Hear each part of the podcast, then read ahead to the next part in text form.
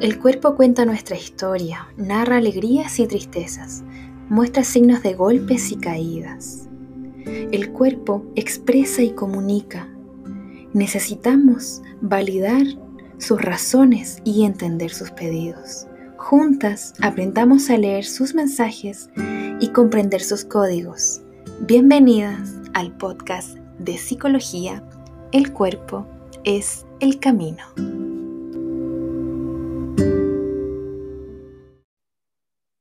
La primera vez que sentí vergüenza, creo que tenía entre 6 o 7 años.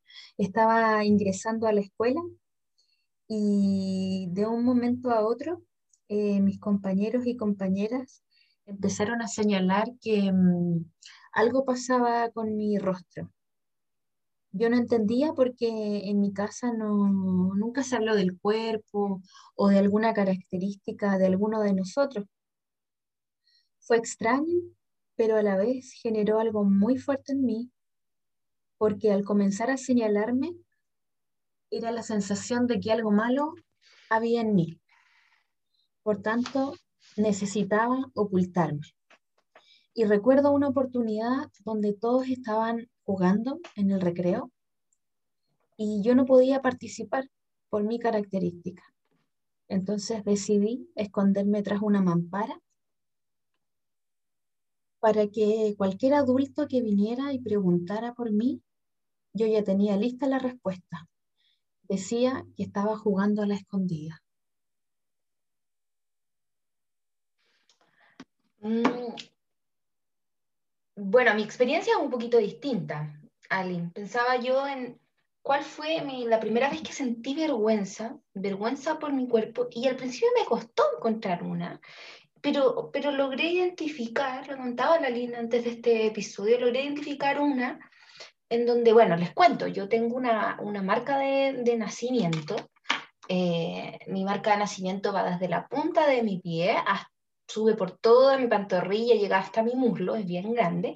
Y cuando era pequeña, yo la verdad la asumí porque mi abuela la tiene, entonces era una forma de pertenencia igual a mi familia, pero llegó un momento en que me empezaron a preguntar por qué era, si tenía la pierna sucia, si me había golpeado, si me había herido, y fue, y me preguntaron si no sentía vergüenza por ella. Y fue la primera vez que me cuestioné el si tenía que sentir vergüenza.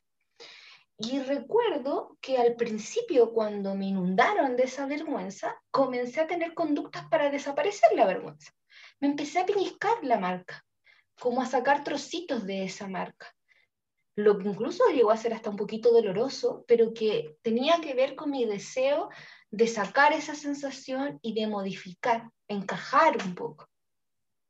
Eh, pero con el tiempo y ya más grande, la verdad que llegué a un momento en que dije, pucha, esto es parte de mí. De hecho, es la única como marca que se asocia a un grupo familiar que no, no comparto tanto. Mi abuela paterna lo, la tenía y era incluso lo que más me vinculaba a ella, lo único que me hacía un poco perteneciente a esa familia. Entonces era como también eh, negar como mi propia historia y, y, de ahí como que asumí, ok, esto es parte de mí, no tengo por qué tener vergüenza por eso, es una marca nacimiento y ya está. Si no, tendría que casi sacarme la pierna. Pero lo increíble es que hasta el día de hoy, siendo ya adulta, todavía ha habido gente que me pregunta si acaso no siento vergüenza por ello. Y eso me muestra un poco de cómo hay ciertos parámetros o formas, pareciera que se espera que la piel sea perfecta, que no haya marca, y como que si hubo una, un patrón social que me muestra que debería sentir vergüenza y soy yo la que un poco pone la extrañeza de, ok, yo no me hago cargo de eso. Pero finalmente ha sido un proceso. Tuve que tener un proceso. Mi primer ejercicio fue incorporar ese sentimiento que se me, se me ofreció, eh, intentar tener una reacción de ocultar eso que me avergonzaba. Y la única forma de detener esa sensación en mí fue pudiendo darle un contenido, una razón, una forma, eh, como parte de mi identidad. Y, partimos así con, con Aline para poder compartir un poco como experiencias también, desde donde hemos tenido vergüenza, porque es una sensación o un sentimiento que uno de los más eh, sociales, por decirlo de alguna manera, que son, es uno que se presenta solo en la interacción.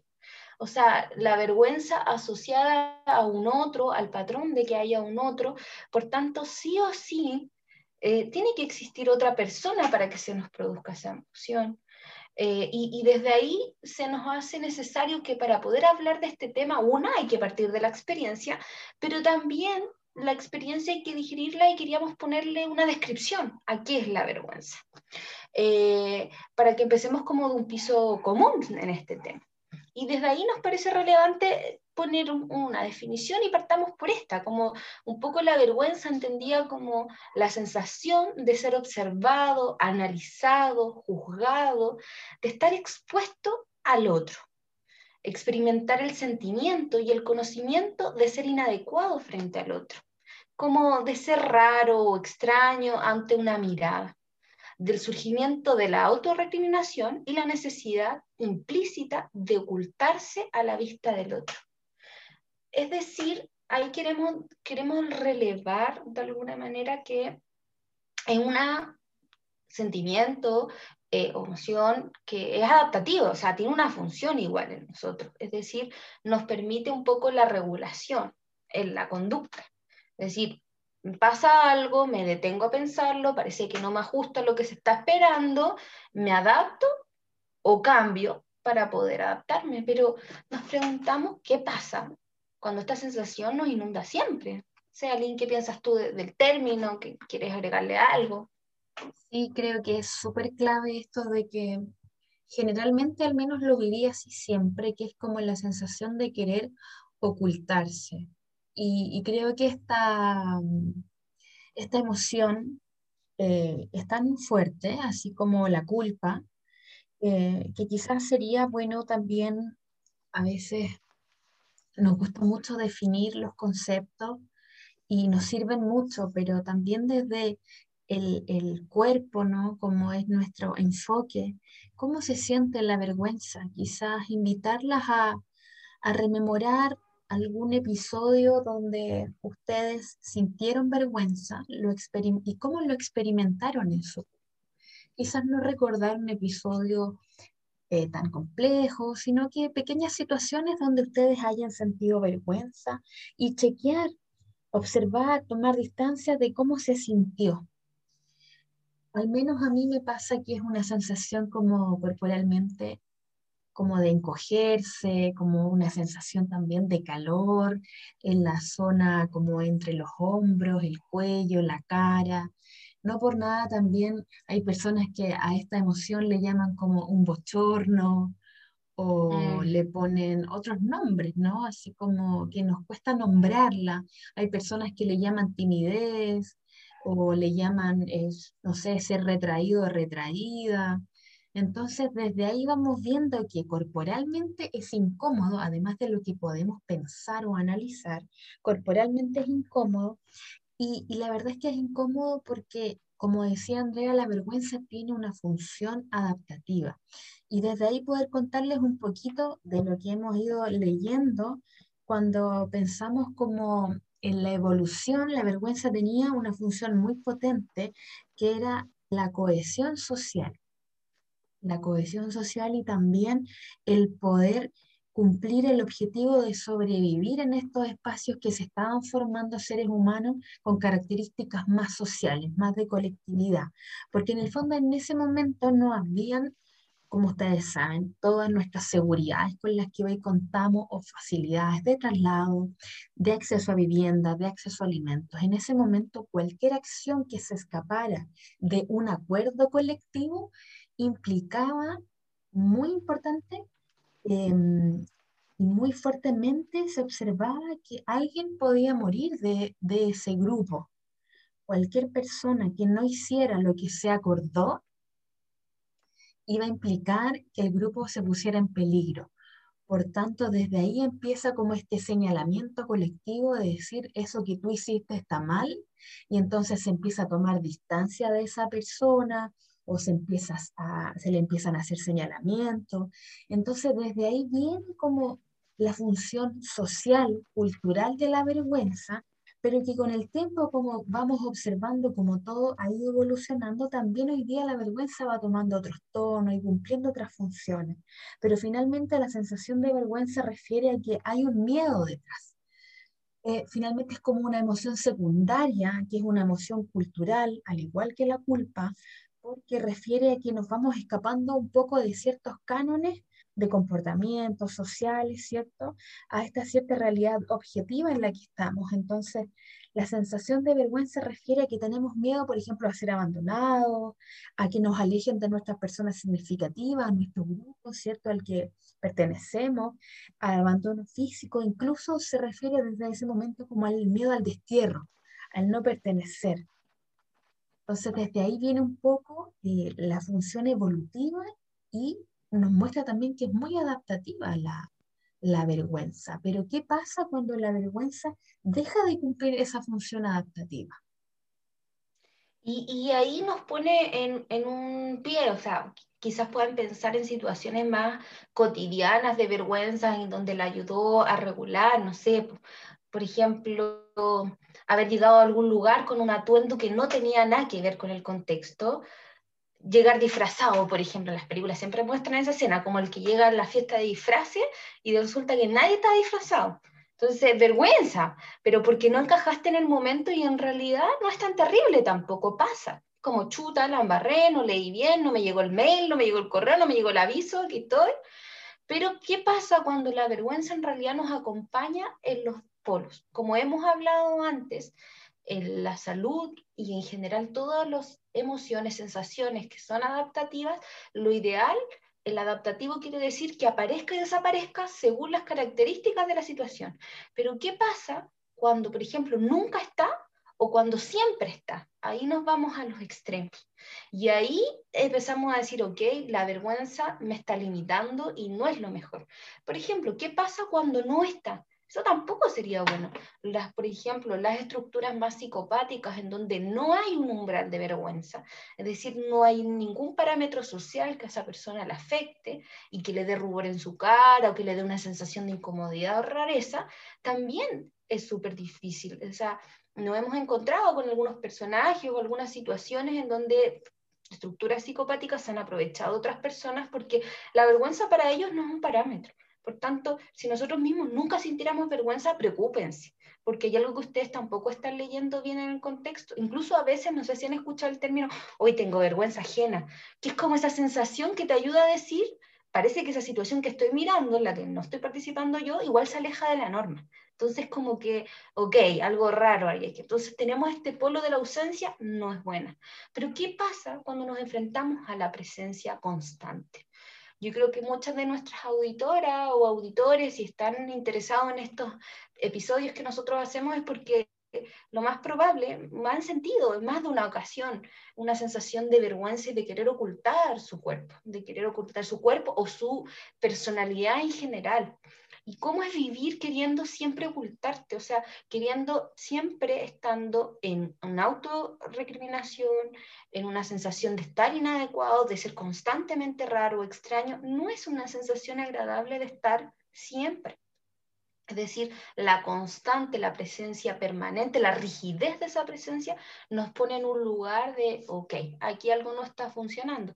Y tenemos que hacerle caso a esa vergüenza que nos invita a decir, hay un patrón, hay un estándar, por ejemplo, me están pidiendo ser, tener una cintura pequeña, por ejemplo, o tener un color de pelo, o en mi caso, como el mismo ejemplo que pusimos, como no tener una marca nacimiento. ¿Qué puedo hacer ante eso? ¿Me opero y la desaparezco? ¿En realidad la integro a mi vida o qué hago? O sea, te ponen alarma. La vergüenza no hay que obviarla porque solo te da vergüenza con temas que son importantes para ti. O sea, lo que tú te detienes en vergonzoso, a lo mejor yo digo, ay, da lo mismo y sigo, pero otro se detiene y lo perturba mucho. Entonces, debes poner alerta en cuáles son los temas que a ti te dan vergüenza. Ojalá que en este momento puedas pensar, ok, me dan vergüenza las cosas del trabajo, o me dan cosas, vergüenza las cosas de mi pega, o la relación con otro, pero piensa, piensa en ti, cuáles son esos temas, son relevantes. Ya la vergüenza te dice, esto es lo importante para ti. Pero hay que hacer la decisión de decir, quiero que me acompañe siempre o en realidad esta sensación de rubor en mis mejillas o de dolor en la guata, cada uno la va a insertar en distintas partes de su cuerpo, no puede estar siempre. Tiene que ser un aviso, pero no puede ser mi mochila permanente. Y ahí aparecen algunos conceptos que nos muestran como como de que en realidad hay algo que hay que ponerle atención, o sea, una persona que vive con vergüenza está padeciendo, y, no queremos padecer, no queremos eh, que sufran, la invitación es a disfrutar el cuerpo, a disfrutar quiénes somos. Entonces, creemos que es un, buen punto de ponerle alerta. ¿Cuántas veces hemos cambiado de situaciones o acciones o nos ha quitado oportunidades la situación de vergüenza? Nada que te quite las posibilidades positivas en la vida. Claro, y es clave esto que tú dices, Andrea, de que las emociones, de hecho se ha investigado que por más parámetros generales que hay respecto de las sensaciones corporales de las emociones, sabemos que cada una la vive de forma muy distinta. Entonces, desde ahí es súper importante hacer este ejercicio de qué cosas a mí me están generando vergüenza, qué cosas a mí entonces me, están invitando a, hacer ciertos cambios, porque como bien comenta, comenta Andrea, esto es como hay un parámetro y me siento con vergüenza porque yo no encajo en esos parámetros. Y desde ahí los parámetros tampoco son siempre externos. En muchas ocasiones nosotras y nosotros también estamos internalizando o creando ciertos parámetros. Por ejemplo, la idea que yo tengo de mujer es, a propósito de que estamos en el mes de la mujer, de que hace muy poquitos días celebramos el Día Internacional de la Mujer, conmemoramos nuestro día, entonces, desde ahí quizá hay ciertos parámetros que tú estás teniendo, que no has observado, que no le has prestado la suficiente atención y que finalmente son el motor de una vergüenza que te acompaña día a día. Por ejemplo, si tú piensas que una mujer tiene que ser delgada y delgada siempre, entonces, ¿cuándo aparece la vergüenza, por ejemplo? ¿En qué momento? Puede ser incluso cuando al momento de elegir eh, ir o no a, un espacio público, eh, disfrutar o no del mm, el agua, por ejemplo, de una piscina, de una playa, eh, sentar o no a un... Esto ocurre mucho en los espacios laborales. A veces las personas tenemos tremendas ideas, muchos aportes, pero al momento de presentarlos no lo hacemos. Y esas ideas, así como el cuerpo puede ser ocultado, nuestras ideas, nuestros objetivos, nuestras metas, nuestra forma de contribuir en el mundo también puede ser ocultados a propósito de que no tenemos eh, la capacidad de mirar esa vergüenza y decir, ¿qué me quiere mostrar? Entonces, observar también qué normas internas estás teniendo, qué parámetros, em, con qué parámetros estás viviendo. Entonces, sabemos también que las personas que viven con esta eh, sensación de vergüenza permanente, que no es tan flexible, generalmente no se sienten, por ejemplo, buenos profesionales, siempre sienten que están ahí, siempre hay algo deficiente en ellos, no son lo suficientemente activos, entonces de cierta forma se internalizan algunos parámetros externos que no se cuestionan y se empiezan a vivir como valores en la vida. Y desde ahí yo creo que es importante que vayamos adentrándonos como en la curación de la vergüenza o la resiliencia a la vergüenza. La verdad es que yo siento contando nuestras historias, Andrea, y quizás ustedes oyentes, pensando en su historia, quizás el, el primer momento cuando sintieron vergüenza por su cuerpo, cómo ser resilientes a la vergüenza corporal, porque eso existe existe la vergüenza corporal y la verdad es que la observamos más claramente cuando otros ejercen violencia corporal contra nuestros cuerpos o nuestras formas corporales, a nuestros colores, nuestro color de pelo, eh, nuestro color de piel, nuestra textura. Finalmente, la vergüenza corporal, de cierta forma, son normas respecto de cómo tiene que ser el cuerpo y cómo nuestros cuerpos no encajan en eso, nos hacen sentir vergüenza. Y muchas veces es muy explícito. Y eso se ve mucho en redes sociales. Entonces, ¿cómo podríamos ir siendo más resilientes a esto? Y yo creo que ahí Andrea podría ayudarnos un poco en esto de que, claro, podemos, eh, hay conductas y cosas que nosotros siempre podemos mejorar para adaptarnos, pero nuestro cuerpo tiene que adaptarse siempre. Y, y en eso, como también ir pensando en cuáles son los parámetros sociales que yo estoy yo generando y aceptando de qué es vergüenza. Con Aline el otro día hablábamos, claro, cuando nos conocimos nosotras dos, le teníamos vergüenza a cosas súper distintas de las que tenemos actualmente. Quizá cuando, cuando uno tenía una fijación más por el cuerpo era estar delgada o gorda, pero cuando vas teniendo otras temáticas puede ser asociada a cuidarte o no cuidarte, por ejemplo. Y a cómo también, en qué información va ingresando en tu vida, en tus experiencias que te hace modificar. Creo que un parámetro súper bonito y súper eh, relevante y muy asociado a nuestro contexto relativamente reciente, sobre todo de luchas más en la línea feminista o más en la línea de, de valorar, eh, posicionar a la mujer, visibilizar. Creo que tiene que ver, por ejemplo, con, eh, no sé si alguna de los oyentes tuvo la experiencia de participar de alguna de las iniciativas de las tesis asociadas al canto, eh, que se hizo muy viral tanto en Chile como en otros lugares, y no fue fortuito, creo yo, que se haya hecho tan viral, sino que es una muestra de cómo eh, la colectividad te puede poner en un parámetro y te puede ayudar también a salir de una vergüenza. Pongámoslo claramente, hace 10 años, 5 años, decir que uno había sido víctima de una agresión sexual o de una transgresión corporal era algo de lo que uno se tenía que avergonzar. O sea, muchas personas, si ustedes fueron víctimas o si tienen algún familiar, muchos de ellos probablemente a lo mejor van a decir, yo no conté por vergüenza, tenía vergüenza de esta situación. En cambio, si fueron ahora, hace un año o recientemente, a esta manifestación en donde muchas mujeres a viva voz gritaron e, por, su propio agresor, por la situación, por la indignación, fue como ya no era vergonzoso ser víctima, sino que por el contrario, era tu derecho y tu posibilidad, e incluso era justicia poder gritar que lo fuiste. Y no es que la vergüenza desapareciera del cuerpo, esas personas seguían teniendo la capacidad fisiológica de sentir vergüenza, pero el parámetro social y colectivo que daba era de qué tener vergüenza ha cambiado. Y asimismo nosotras tenemos esa capacidad y creo que es importante decir que las historias que nos contamos, las palabras que nos ocupamos para referirnos a nosotros mismos nos pueden cambiar el cómo nos sentimos. Es decir, si una chica hace cinco años pensaba que era vergonzoso, nunca le iba a contar. Pero en cambio la sociedad y también las personas con las que se empieza a relacionar y, y, el grupo permitió decir, no, no es vergonzoso ser víctima, por el contrario. Y también nos abre una oportunidad tú puedes también ser un facilitador para otro a que disminuya la vergüenza corporal o de la situación o lo que sea. O sea, tenemos que pensar en que también nuestras palabras calan en otras personas. Cuando nos fijamos, cuando decimos palabras hirientes, estamos nosotros siendo ese parámetro social del otro. Así como a lo mejor un profesor nos hizo sentir vergüenza, un hermano, un familiar o un colega nos hizo sentir vergüenza, nosotros también podemos hacer sentir vergüenza a un otro. Entonces tenemos que tener cierta preocupación, cierta empatía y poder detenernos a que a lo mejor una palabra que para nosotros es inocua, una broma, para un otro puede ser sumamente eh, eh, profundo y, y dañino, pero también a la vez súper liberador es decir, ayudar a un otro que cambie el parámetro, que lo avergüenza, puede ser un acto muy liberador. Muy revolucionario en ese sentido, porque, como dice Andrea, muchas veces eh, estamos completamente comprando, por así decir, estos parámetros y realmente no nos cuestionamos. Yo creo que el, el segundo capítulo de este podcast lo clarifica muy bien.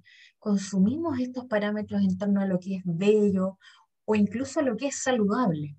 Cuando comentamos también que la, la salud en ese sentido refiere a parámetros más individuales, contextuales, eh, históricos, etc. Entonces, desde ahí poder ir eh, visibilizando, cuestionando estos parámetros de belleza y, y, también como facilitadores de espacios como comunes, muchas veces eh, se, observar cuando yo veo una persona después de tanto tiempo, ¿por qué tengo que decirle, oye, estás más delgado, estás más gordo? Es como lo primero que uno refiere.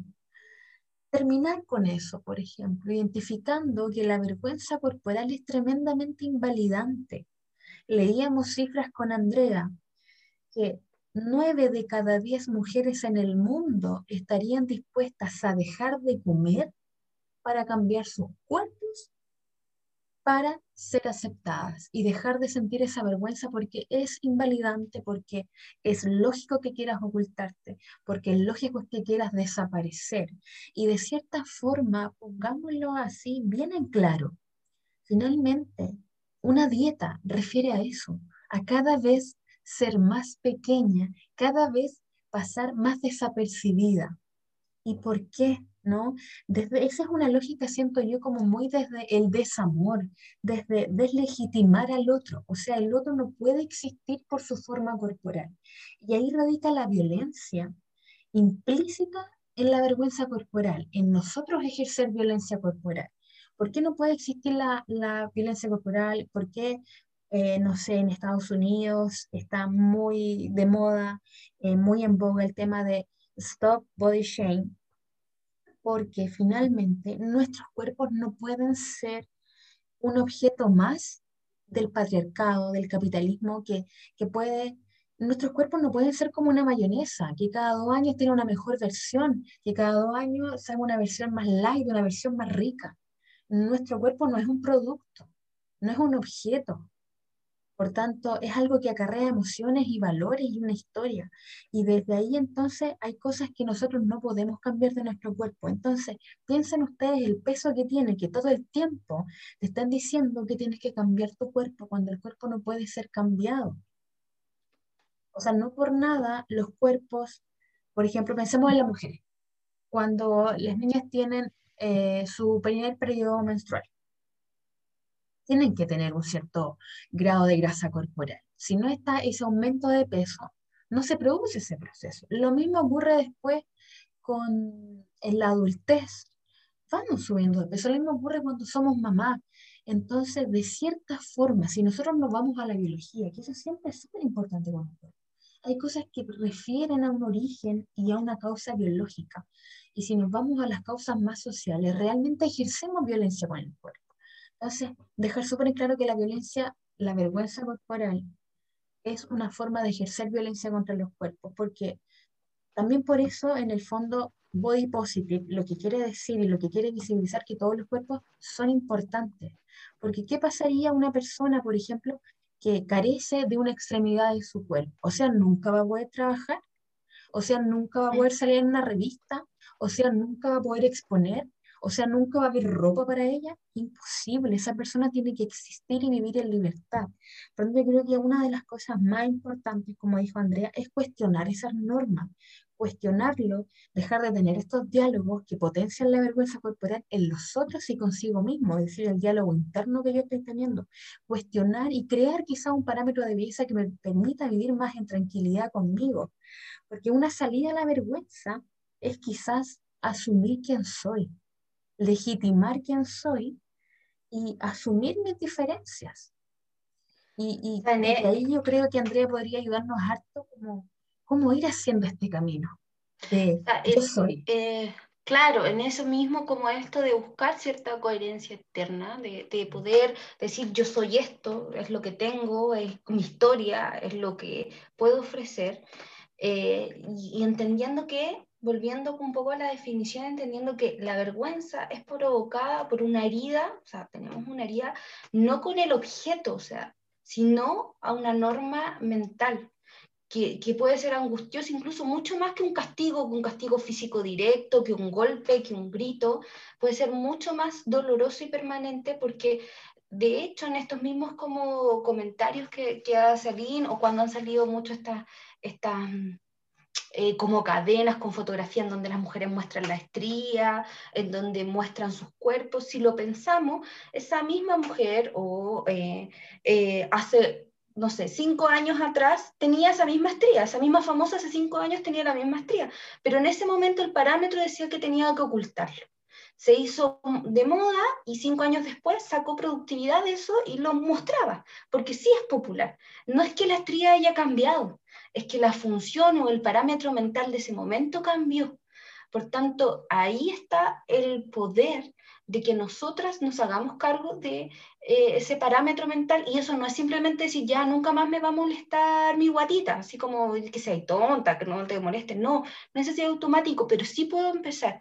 ¿Por qué me molesta la guatita? ¿O por qué me molesta esta situación? ¿Es algo que me molesta a mí o que me invitaron a molestar? ¿Es algo que en realidad me molesta en este momento cuando tengo 30, 40 y no me va a molestar siempre? ¿Es algo que en realidad yo lo encuentro imperdonable o en realidad la verdad que nunca me había detenido y no tiene tanta importancia. Voy a dar, empieza a digerirlo. Muy parecido a lo que hablamos en otro de, de los episodios.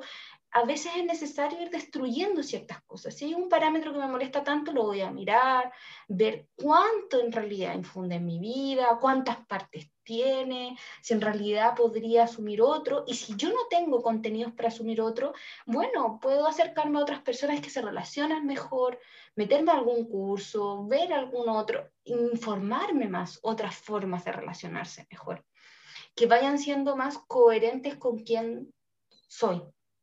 Es decir, si siempre he querido, no sé, la funcionalidad de mi cuerpo, pero resulta que me pongo muy insegura con lo estético porque alguien lo dijo simplemente es, coherente conmigo, no, no es coherente. La invitación es a poder ir viendo si los discursos tienen sentido con quien yo soy o en realidad ha sido algo inculcado, puesto ahí por otra persona y, y a lo mejor cuando tenía 15 tenía sentido, pero ahora ya con 50, la verdad que no me interesa. ese tipo de decisiones también son súper, súper válidas. y hay que ir haciéndolas. Claro, y la curación en ese sentido, como dice Andrea, de la vergüenza, va a ser un proceso. No, no, no te vayas con la idea de que ya de aquí nunca más vergüenza, porque sabemos que es adaptativo, que la necesitamos. Y va a ser quizás un camino un poquito largo y en ocasiones doloroso, porque el planteamiento final de la vergüenza es qué lugar quiero ocupar en el mundo. Y, y de cierta forma, como decía, la vergüenza surge como en el desamor en creer que yo para merecer amor tengo que ser de una forma, tengo que tener eh, una estructura. Y ser merecedor de amor y respeto no requiere de una condición, no requiere si tú cumples o no ciertos parámetros, no requiere si, si realmente cumples o no la fantasía de tus padres, ¿no? El amor viene dado por quien tú eres, entonces en ese sentido, hacerte estas preguntas. ¿Quiero un amor verdadero o quiero como un sucedáneo de amor? Es como ese amor condicionado. En la medida que tú hagas esto, yo recién ahí te voy a validar, ¿no? ¿Y cuán limitante está siendo la vergüenza? ¿Puedo hacer lo que yo quiero? ¿Qué me está limitando? ¿Qué me impide hacer lo que yo quiero? ¿Qué no me deja hablar? ¿No?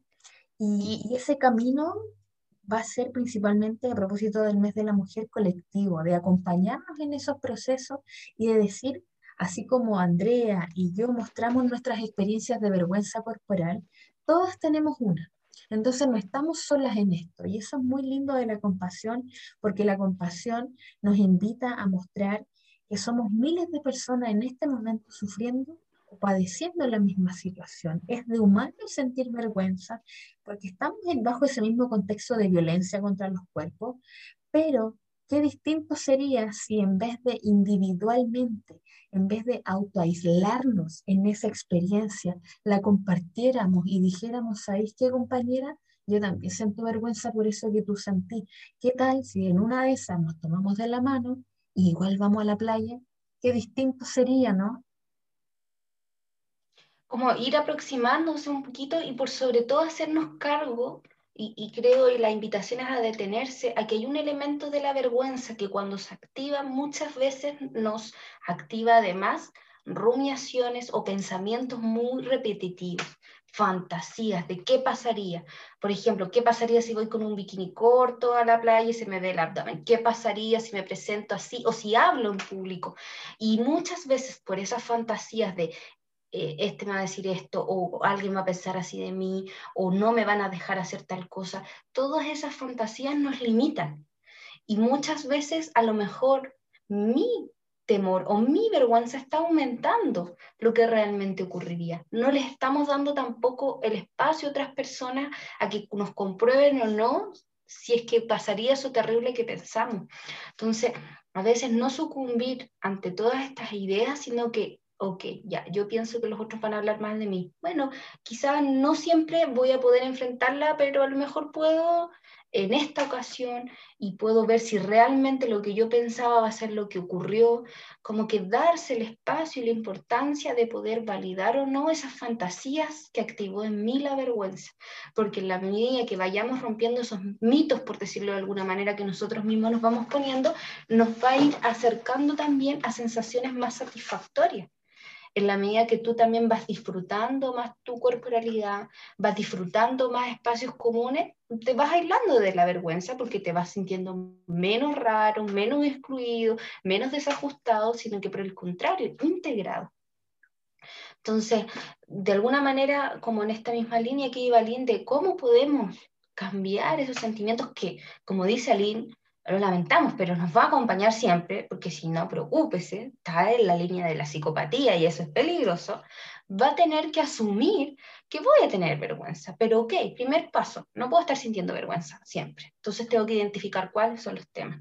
Después tengo que identificar, ok, qué fantasías me despierta esta sensación. Y después, bueno, quizás voy a ir de a poquitito en la medida de mis recursos, de mi también sostén cercano, sostén afectivo con el que cuente, de ir enfrentando de a poquitito esos miedos.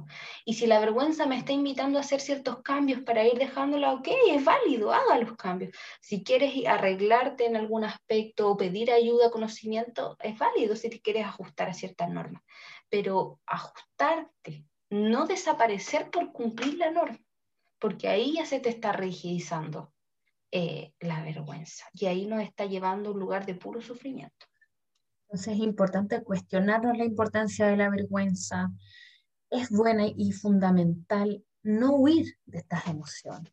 Cuando nosotros intentamos huir, eh, evitar experimentarlas es cuando ocurren todas estas conductas de ciertas formas compensatorias, entonces, asumir la responsabilidad de esto que estoy sintiendo. Y así como las emociones se surfean y por cinco minutos voy a sentir vergüenza, pero después voy a sentir alegría porque mira, me puse igual el bikini y fui. Porque si hay un espacio en donde yo no puedo estar, bueno, me voy a crear un espacio en donde voy a estar. Y crear ese espacio va a significar ser resiliente a esa vergüenza e ir con todos mis recursos de a poco, empezando por mi espacio seguro, acompañada de personas que entienden, que también sienten vergüenza al igual, que se han humanizado conmigo. Entonces, exponernos a esos sentimientos porque va a ser la única forma de tener cada vez más recursos. Y, y en una de esas, así como muchas veces reevaluamos las situaciones que nos pasan, quizás la vergüenza nos puede llevar a un lugar mejor.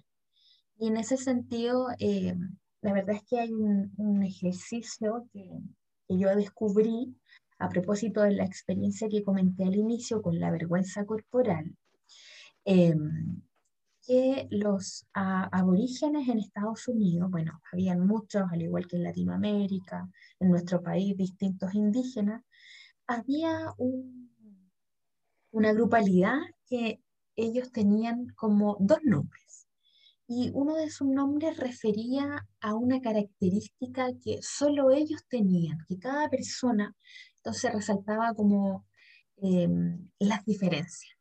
Qué bonito las diferencias. Entonces, no sé, por ejemplo, tenían nombres de las ciertas áreas de la naturaleza o de un paisaje, un nombre de un bosque.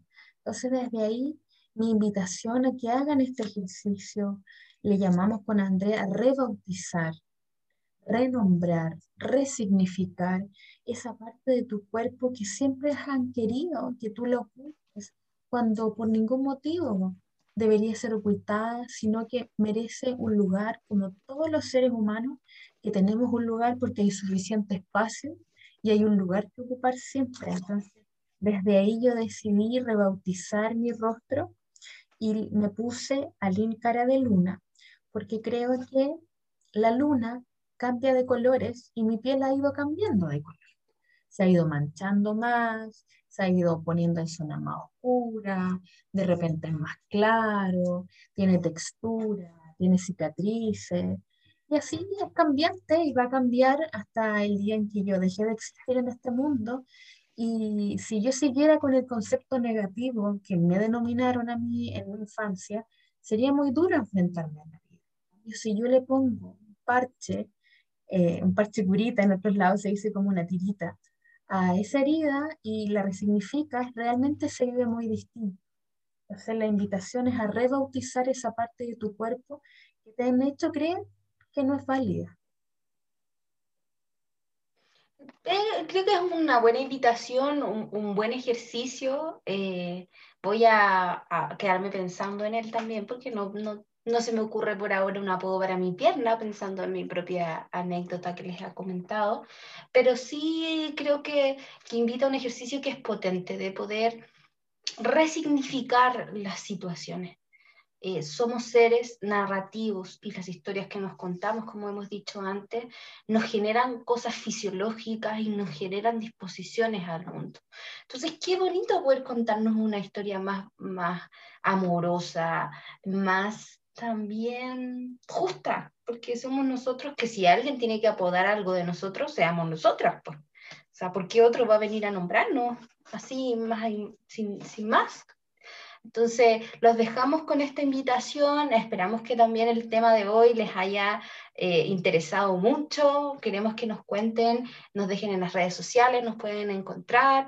Eh, y que si tú has experimentado vergüenza o lo estás experimentando y sufriendo por ella, eh, darte ánimo a que no tienes por qué vivir siempre con ella puede ser que además incluso esa parte de tu cuerpo pase a otra emoción o, la resignifiques de otra forma, pero hay otras posibilidades. Así que eh, eso, un gusto que nos hayas escuchado hasta acá, gracias por tu tiempo y nos seguiremos escuchando en otro episodio.